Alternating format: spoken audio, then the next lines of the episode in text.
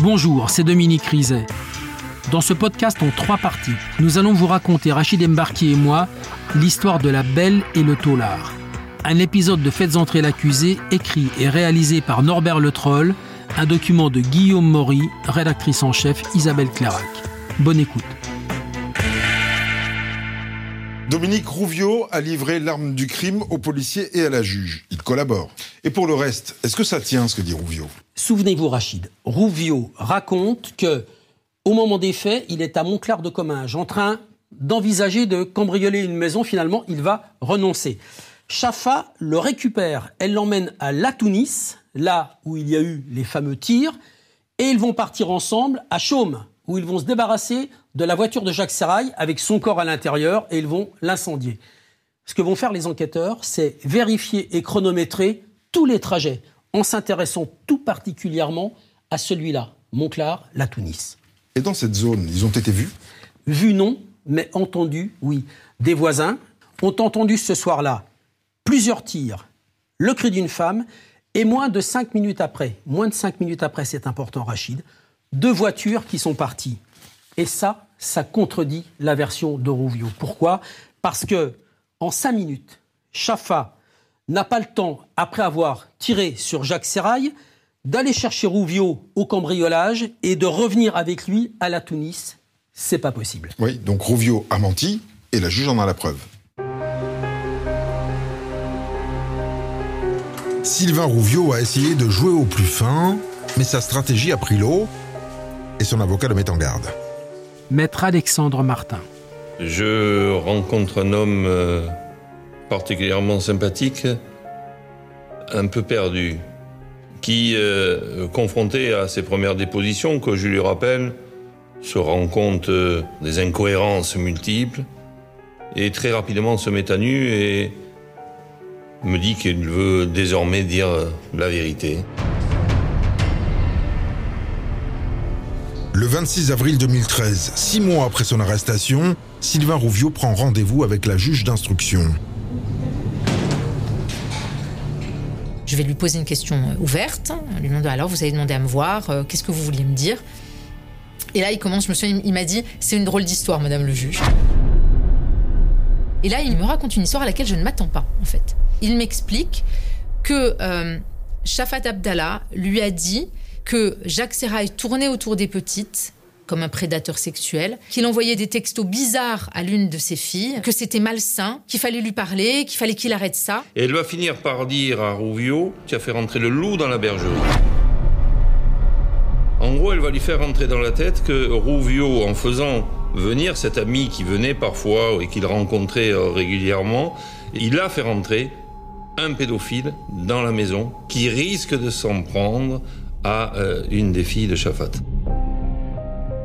Maître Emmanuel Franck est aussi l'avocate de Sylvain Rouvio. Elle va lui dire euh, ça ne peut plus durer, il faut que tu fasses peur à Jacques Serrail, il faut que tu l'écartes de notre famille, il faut que tu protèges nos enfants, il faut que tu interviennes. Et euh, dans ce rôle un peu regonflé, un peu, euh, il va décider de protéger la famille, de faire peur à Jacques Serrail et de lui montrer que dans le clan Rouvio, eh bien on ne touche pas aux enfants. Et c'est dans ce contexte-là qu'il va être d'accord pour qu'un rendez-vous ait lieu avec Jacques Serrail. Selon Sylvain Rouvio, Chafat avait organisé le rendez-vous dans le camp de vacances abandonné. Il a apporté un fusil, mais seulement pour faire peur à Jacques Serrail.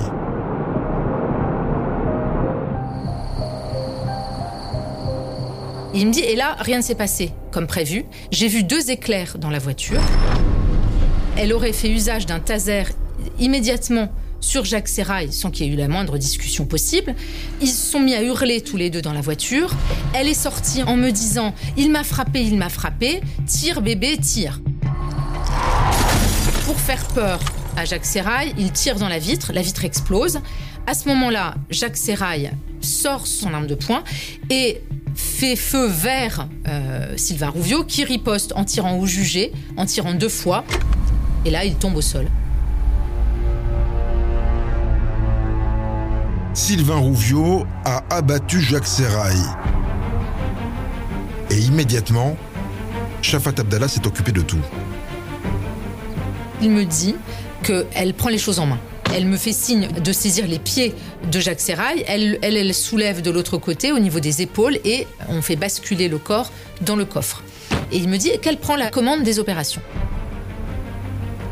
Lui, il est complètement perdu. Il est tétanisé par ce qu'il vient de commettre, en fait. Les amants diaboliques partent en convoi. Elle, devant, dans sa voiture avec le chien de Jacques. Lui, dans la voiture de Jacques avec le cadavre à l'arrière. Pour lui, c'est très difficile d'avoir son ami, parce que finalement c'était un ami, Jacques Serrail, dans ce coffre et il, il- il parle de l'odeur. Il dit mais cette odeur, j'en pouvais plus, j'en pouvais plus. Je savais pas où elle voulait aller. Et qu'à un moment donné, il en peut plus, il est, il est mal, donc il décide de, de s'arrêter coûte que coûte, il veut plus la suivre, il la double et il va dans un chemin qui s'avère être le chemin d'une carrière. Et c'est sur ce lieu-là que le corps va être incendié dans la voiture. Puis le couple brûle ses vêtements et se change. Car Shafat avait tout prévu. Ils se sont habillés avec les vêtements neufs et propres et sont rentrés à la maison. Et euh, il, explique qu'il était très très perturbé par tout ça et qu'elle lui a dit maintenant on est liés pour la vie. Il s'aperçoit finalement qu'il a donné la mort à un ami, à un compagnon de tôle, parce qu'il a été manipulé. Il se dit, mais qu'est-ce que j'ai fait? Tout en assumant euh, le tir matériellement Il est complètement euh, euh, démonté. Ça se manifeste par euh, des larmes hein, euh, et une culpabilité sincère et qui s'affiche physiquement dans le bureau de la juge. Je sais pas à ce moment-là ce qu'il me dit, est-ce que c'est sincère, pas sincère, mais il est, il est très ému. Il est vraiment très ému. En fait, il est à la fois affligé et en même temps il paraît soulagé.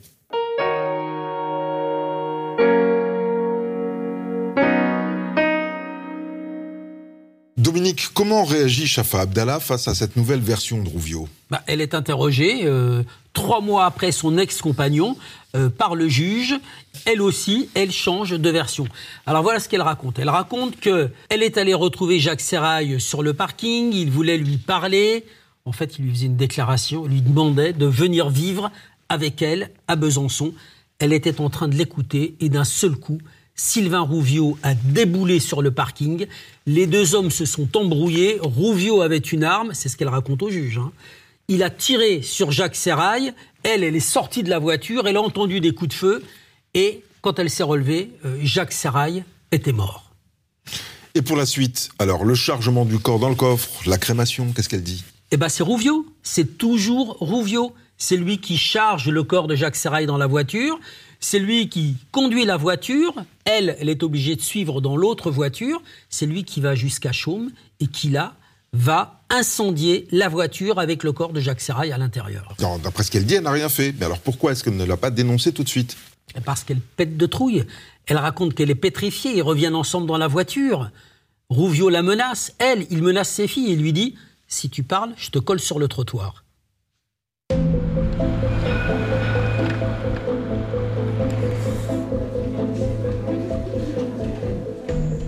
Je ne compte plus les versions euh, de, de Shafat Abdallah. C'est un peu un regret pour moi de ne pas avoir réussi à rentrer en contact avec elle pour qu'elle pour qu'elle me dise les choses. Parce que je suis sûre qu'elle aurait pu me dire des choses intéressantes qui auraient pu être à décharge pour elle. Maître Michael Malka-Seban, l'avocat de Shafat Abdallah, est en position délicate. Moi, ma préoccupation, c'est qu'elle soit crédible. Et elle ne l'est pas. Et, et plus on va avancer dans, la procédure d'instruction, et moins elle va l'être, puisqu'elle se contredit. Et ça, euh, c'est jamais bon hein, en matière de justice. Je me souviens d'une anecdote à propos du fait qu'il s'était entièrement changé. Quand je lui dis, Monsieur euh, Rouvio indique que vous aviez prévu des vêtements de rechange. Elle me dit, euh, euh, non, c'est faux, il n'y avait pas de vêtements. Effectivement, on a brûlé des vêtements sur une route, mais on est rentré en sous-vêtements. C'était pas crédible, surtout que ses enfants étaient encore réveillés. Si on avait vu euh, maman rentrer en culotte, euh, les enfants auraient probablement euh, relevé que quelque chose n'allait pas. Et la fois d'après, elle me dit qu'en fait, elle avait toujours des vêtements de rechange dans la voiture. Encore une autre version. Et qui en fait donne d'elle une image catastrophique. Shafat renvoie une image de femme diabolique. Mais pour son avocat, c'est une menteuse pathologique. En général, quand quelqu'un ment devant la justice, on lui dit mais si vous mentez, c'est que vous êtes coupable, forcément. Mais là, il y a une autre explication. C'est juste qu'elle a une personnalité qui fait qu'elle a besoin de mentir. Les psys ont donné différentes explications euh, concernant la personnalité de Shafat Abdallah et certains évoquent euh, notamment le fait qu'elle qu'elle a besoin de se créer une vie, une vie un peu romanesque, une vie un peu tumultueuse, une vie euh, que ce soit Emma Bovary avec Flaubert ou Bachung avec Madame Rêve. On a des fois ce genre de personnalité. Moi, je ne sais pas si c'est ça, puisqu'elle ne me dit rien. Si vraiment elle mentait dans un but utilitaire pour essayer justement de se soustraire à la justice et à ses responsabilités, ben, elle mentirait mieux. Depuis son enfance, Shafat Abdallah est une gamine à part, réfugiée dans un monde imaginaire. Sa sœur témoigne sous anonymat. Shafa est la quatrième d'une fratrie de cinq filles. Donc euh, nous sommes toutes nées aux Comores dans l'océan Indien. Elle était souvent à l'écart. Donc c'est devenu une enfant euh, très très timide, euh, réservée, solitaire. Après, euh, elle jouait beaucoup à s'inventer des rôles pour pouvoir en fait s'imaginer des amis. On l'appelait poteau quand elle était adolescente. Pourquoi? Parce qu'elle parlait à un poteau. Elle, pouvait rester des heures en conversation avec un poteau. On sentait qu'il y avait des moments où elle avait l'air triste, d'autres où elle, euh, rigolait. En fait, elle était dans son monde tout simplement. Elle, euh, passait son temps à, à, à, se faire en fait euh, à cette vie, on va dire, qu'elle voudrait avoir.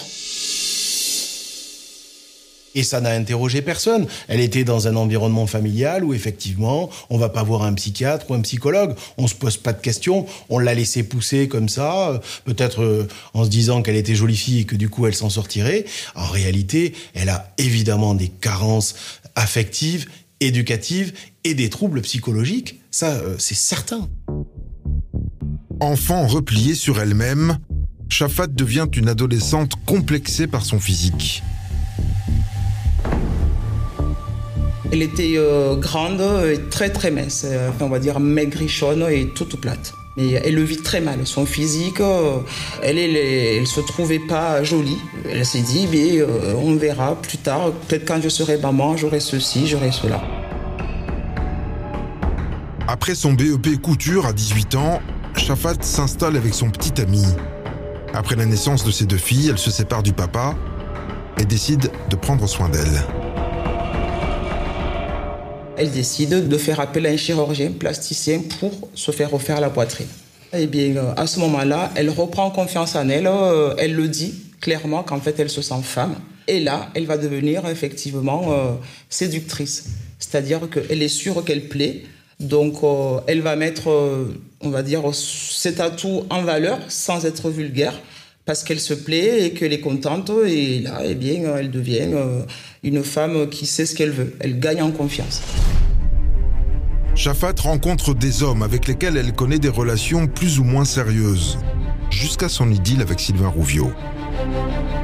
Dès qu'elle s'est installée avec Sylvain, elle a complètement changé. On n'a pas eu de sonnette d'alarme, mais on... c'était pas elle. Quoi. C'était pas elle, c'était plus du tout elle. Donc là, elle partait dans des. Euh, euh, voilà, c'était la débrouille. En fait, on savait pas de quoi elle vivait. La sœur de Shafat sent bien que quelque chose ne va pas jusqu'à cet appel d'octobre 2012 où elle apprend que Shafat est en prison pour le meurtre de Jacques Serrail. Dans ma tête, je me suis dit, l'accusé c'était le compagnon, et eh bien euh, voilà, euh, je, n'arrivais pas et je, je pense que j'avais pas non plus envie à ce moment-là de me poser la question sur sa position à elle euh, dans l'histoire parce que je me suis dit, elle en est incapable.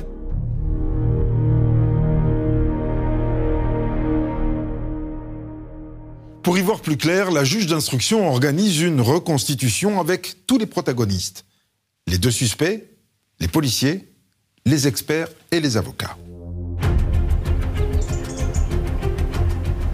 Et les deux suspects restent fidèles à eux-mêmes.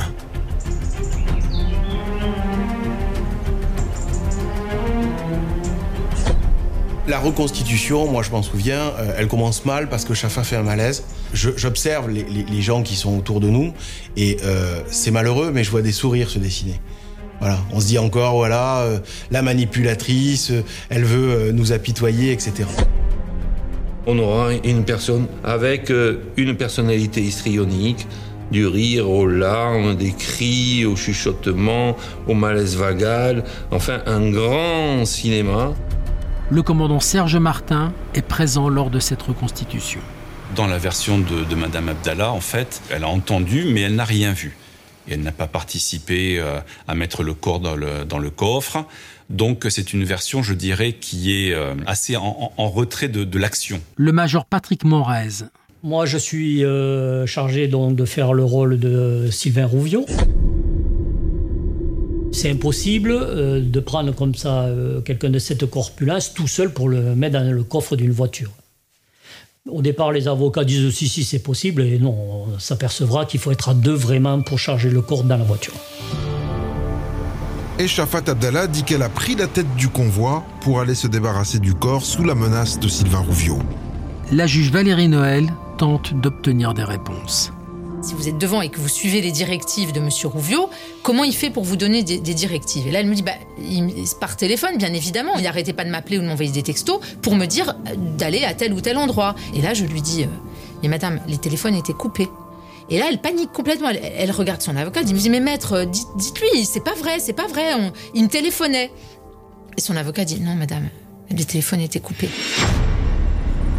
Même ses avocats qui ont essayé de tout faire pour la défendre étaient en difficulté parce qu'elle disait des choses qui étaient complètement fausses, quoi. Sylvain Rouviot, lui, s'en tient à la version qu'il a donnée à la juge lors de ses aveux. Celle d'une correction qu'il voulait donner à Serail et d'une chafate qui est sortie en hurlant de la voiture, poursuivie par son amant.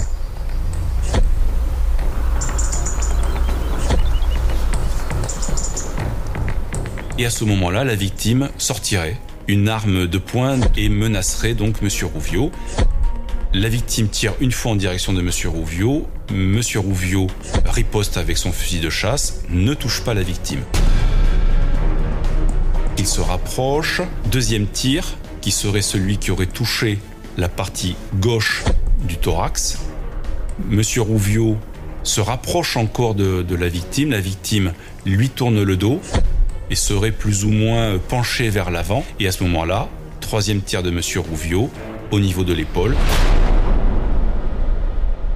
On avait un tir qui était donné, selon les médecins légistes, de bas en haut, avec un angle d'environ une quinzaine de degrés. Et effectivement, lorsqu'on fait nos mesures sur la personne qui représente la victime, on a un angle sensiblement de l'ordre de 15 degrés. Cette version est compatible avec les éléments retrouvés euh, sur les lieux ou sur la victime. Maître Emmanuel Franck, l'avocate de Sylvain Rouviot. Lorsqu'il dit j'ai tiré dans la vitre du véhicule, on retrouve des bris de verre. Lorsqu'il dit nous avons brûlé nos vêtements à tel endroit, on retrouve de mémoire des éléments de, de calcinés euh, encore à, à cet endroit-là.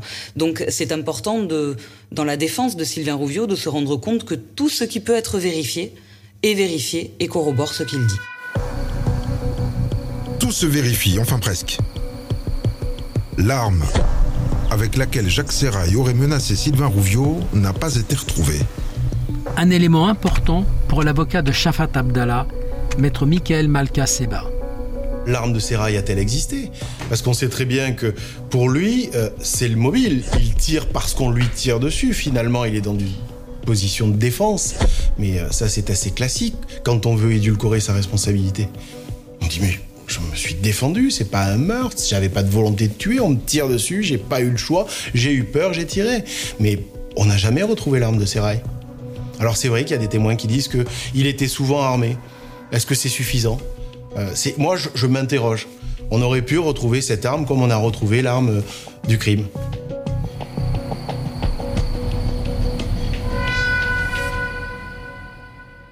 C'est sur ces deux versions totalement opposées que Shafa Abdallah et Sylvain Rouviot sont renvoyés devant les assises.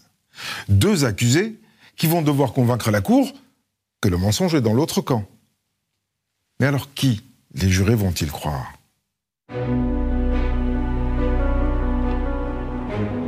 Le procès débute le 11 janvier 2016 devant la cour d'assises de Gironde, à Bordeaux. C'est la menthe religieuse de Caser qui attire tous les regards. Frédéric Abella, journaliste à la Dépêche du Midi, suit le procès. C'est une femme qui a perdu un petit peu tous ses attraits, forcément. Hein. C'est un petit peu fanée, elle, elle est sous le coup hein, de, quelques mois de prison, de détention provisoire déjà. Hein. Donc c'est une femme qui est tout à fait différente. Hein. Euh, euh, les décolletés, la poitrine opulente euh, ont été remplacés par un col roulé, sombre, et par-dessus une, une croix. L'un de ses avocats, maître Édouard Martial, est décontenancé. Ça, je ne l'avais pas anticipé. Et donc, la première suspension d'audience, je m'en souviens comme si c'était hier. Je viens la voir et je lui dis, je dis, mais madame, vous espérez impressionner qui? Pourquoi ne pas rester naturel? Dans ce procès, on avait dit que vous deviez être naturel. Et moi, j'ai confiance en vous et, je vais vous suivre sur ce terrain-là. Elle me dit, maître, j'ai rencontré la foi. Donc, j'avais plus de discussion possible. Et l'impression que ça a fait sur les jurés, c'était absolument extraordinaire parce que juste derrière, on entend dès le début de l'audience qu'elle est menteuse, en fait, tous les défauts, et puis ce qu'elle fait des hommes. Donc en, une heure, le portrait de Madame Chaffa portant une croix euh, sur son plastron euh, de col roulé noir, ça dégringole. Et là, il faut ramer, ramer. Assis aux côtés de Shafat Abdallah, Sylvain Rouviot fait une toute autre impression. Sylvain Rouviot, c'est quelqu'un de très naturel, c'est quelqu'un qui s'exprime euh, voilà, avec un accent méridional très prononcé, euh, comme s'il sortait un petit peu d'un roman de Pagnol. Quoi. Il est un peu brut comme ça, avec ses gros bras. Euh, voilà, mais c'est un personnage attachant. Ses avocats comptent sur le côté sympathique et bonhomme. Un bon bougre qui est entré dans la délinquance à cause d'une famille violente. Ses avocats dressent son histoire très vite, il va être dressé à voler. Et donc, on va très vite lui apprendre à chaparder, mais quand je dis on, c'est le papa qui va très vite voir l'intérêt euh, qu'a euh, ce gamin, qui est petit et qui, comme il est petit, peut rentrer dans des petites fenêtres pour aller faire des cambriolages. Et donc, on va, dès le plus jeune âge, eh bien, lui donner les codes de la délinquance et lui apprendre à être un bon délinquant. Et tu seras un bon délinquant, mon fils. Et puis, il va développer euh, ses activités qui sont pas du grand banditisme. Les choses soient claires, c'est des petits vols à la petite semaine. Enfin, c'est misérable dans le, niveau de la délinquance. Mais Sylvain Rouviot passe tout de même quelques années en prison, jusqu'à ce qu'il rencontre Shafat Abdallah, la copine d'un ancien codétenu. Elle est bien foutue, elle est euh, hypersexuée, elle attire les hommes, elle a cette réputation qui tourne dans la maison d'arrêt de, Tarascon, et Rouviot qui est... Et c'est pas péjoratif. Petit, un peu bien portant, va réussir à séduire cette femme. Sur certaines photos de l'époque, il est à son bras euh, comme si c'était un trophée. Shafat Abdallah, c'est la réussite de, l'homme euh, qui est au bras d'une femme magnifique que tout le monde convoite. Avec euh, la fierté qui est la sienne d'avoir cette femme, on va voir très rapidement qu'elle aura de l'emprise sur lui. Pour moi, ça n'est pas possible. Je ne vois pas comment une jeune femme, qu'elle soit euh, la plus jolie du monde, peut parvenir à de janvier à septembre, faire basculer quelqu'un qui est un ancien tolard, qui est conscient des dangers qu'il encourt euh, lorsque sur une affaire de meurtre, à aller euh, le convaincre d'aller tuer quelqu'un. Bien évidemment, je ne crois pas du tout à Monsieur Rouviot le toutou de service et le toutou de Madame. Ça, je n'y ai jamais cru. C'est pas quelqu'un qui est habitué à se laisser manipuler de cette sorte, même par le sexe, dont il dit qu'il est extrêmement dépendant. Il a voulu nous faire croire au cours de l'information judiciaire qu'il était une marionnette, mais c'est pas du tout ce que disent les témoins.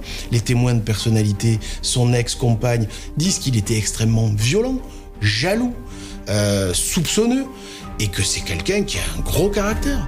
La sœur de Shafat assiste à l'audience. En gros, le portrait qui était exposé, c'était voilà, elle c'est la séductrice, la manipulatrice, la diabolique, euh, celle qui a commandité, et lui le pauvre gentil qui était manipulé, qui, qui a fait ça par amour limite, et puis voulait faire peur. C'était, enfin, il était pour rien. Il était pour rien, mais bon sang, il a quand même tiré à deux reprises. C'est, euh, c'est dur à entendre. Les avocats de Shafat Abdallah font tout pour démontrer que leur cliente dit vrai, qu'elle n'a jamais fomenté ce crime. La mort de Jacques Serrail, c'est un coup de sang de Sylvain Rouviot. Les avocats de Shafat Abdallah ne lâchent rien. Sylvain Rouviot, quand je l'interroge, je lui dis mais vous étiez venu pour tuer Jacques Serail Il me dit mais pas du tout. Est-ce que vous saviez que vous alliez tirer? Mais pas du tout. Quel est l'élément déclencheur? Euh, ben, C'est parce qu'il m'a tiré dessus, ce qu'il ne pouvait absolument pas savoir. Donc il reconnaît que lui-même ne savait pas qu'il allait tuer Jacques Serail ce soir-là, et on nous dit, en tant que vérité judiciaire, que Chafa, elle, le savait. Elle le savait comment Elle a un pouvoir divinatoire. Vous voyez, là, c'est la limite du raisonnement. C'est-à-dire qu'on a tellement mystifié le personnage qu'on lui en prête des dons divinatoires presque surnaturels. Comment elle pouvait savoir ce que l'auteur principal lui-même ne savait pas? Ça ne tient pas sur le plan du bon sens et sur le plan juridique. Après quatre jours d'audience, l'avocat général ne fait pas de distinction entre les deux ex-amants. Pour lui, ils sont tous les deux complices de la mort de Serail. Elle a tendu le guet-apens, il a tiré. Et il demande 20 ans chacun. Du côté des deux équipes de défense, chaque camp va donc ferrailler dur pour sauver son client. Celle de Sylvain Rouviot martèle évidemment que c'est Shafat Abdallah qui a tout organisé. On se retrouve dans cette forêt à ce rendez-vous avec les trois protagonistes qui viennent tous pour des raisons différentes. C'est-à-dire que vous avez Jacques Serrail qui est appelé par Shafat Abdallah. Lui, il vient pour un rendez-vous amoureux. Vous avez euh, Shafat Abdallah qui, elle, vient pour deux choses. Elle vient pour dire à Jacques Serrail, maintenant c'est terminé, euh, va-t'en, je ne partirai pas avec toi. Mais elle indique à Sylvain Rouviot qu'elle vient pour lui dire d'arrêter d'harceler sa fille et d'avoir des propos déplacés à l'égard de sa fille. Et vous avez un Sylvain Rouviot qui, lui, alors n'est pas au courant que c'est l'amant euh, de Shafat Abdallah, qui n'est pas au courant que cette histoire de pédophilie est fausse, et lui, il vient pour, à un moment donné, faire peur à Jacques Serrail. Et donc vous avez trois protagonistes qui viennent pour des raisons complètement différentes, et la seule personne qui connaît tous les tenants et les aboutissants de la venue de tout le monde, c'est Shafat Abdallah. En réponse, L'avocat qui suit Shafat Abdallah depuis le début de l'affaire et qui connaît bien cette femme explique que ce costume de manipulatrice machiavélique est bien trop grand pour elle. Je pense pas euh, qu'elle ait eu, je, ne sais pas comment le dire, mais si, parlons clairement, l'intelligence, elle n'était pas suffisamment maligne euh, euh, pour fomenter quelque chose comme ce qu'on lui reproche. Contrairement à d'autres, moi, je n'accuse pas l'un pour sortir celui que je défends, et j'essaie de faire passer cette idée que cette femme, elle n'a strictement aucune raison de tuer Jacques Serragne. Je demande aux jurés de constater qu'il y a à minima un doute et on plaide l'acquittement avec la plus grande vigueur parce qu'on est convaincu qu'il n'y a pas suffisamment d'éléments à charge pour la condamner. Mais ça ne marchera pas. Au bout d'une demi-heure, je lis dans le regard des jurés que je suis en train de plaider pour une femme qui est une manipulatrice, qui est une hystérique, qui est une mythomane et qui est le diable en personne. Après quatre heures de délibéré, le verdict. Là, le verdict, euh, j'aurais voulu qu'il le répète parce que je me suis dit, c'est pas possible. Là, à ce moment-là, eh lui, il prend 20 ans, elle a 18. Et je me dis, euh, c'est pas possible. Et les avocats me rassurent en me disant ne vous inquiétez pas, on va faire appel.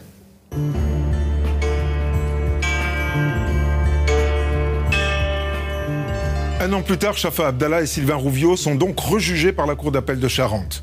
Shafa Abdallah est condamné à la même peine, 18 ans, mais Sylvain Rouviot prend deux ans de moins, 18 ans, comme elle.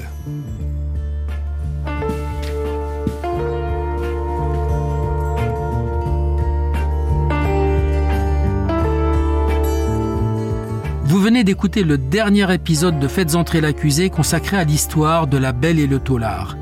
Si vous avez aimé ce podcast, abonnez-vous sur votre plateforme d'écoute préférée pour ne manquer aucun épisode.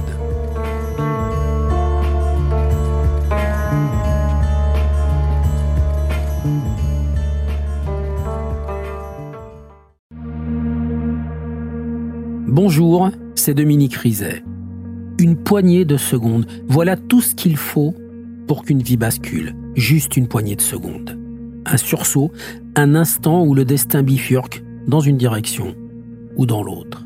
Sur le coup, je pensais pas qu'il était mort parce que je voyais pas de sang, on voyait rien quoi en fait. Sébastien s'est jeté sur son père. L'affaire Grégory, l'affaire Daval, l'affaire Cahuzac, vous les connaissez toutes, ça fait 40 ans que je vous raconte ces destins brisés. Aujourd'hui, dans l'instant où, découvrez les confessions de ceux qui sont au cœur de ces affaires. Ils me racontent et vous racontent ce qu'ils ne pourront jamais oublier. L'instant où, un podcast BFM TV raconté par Dominique Rizet.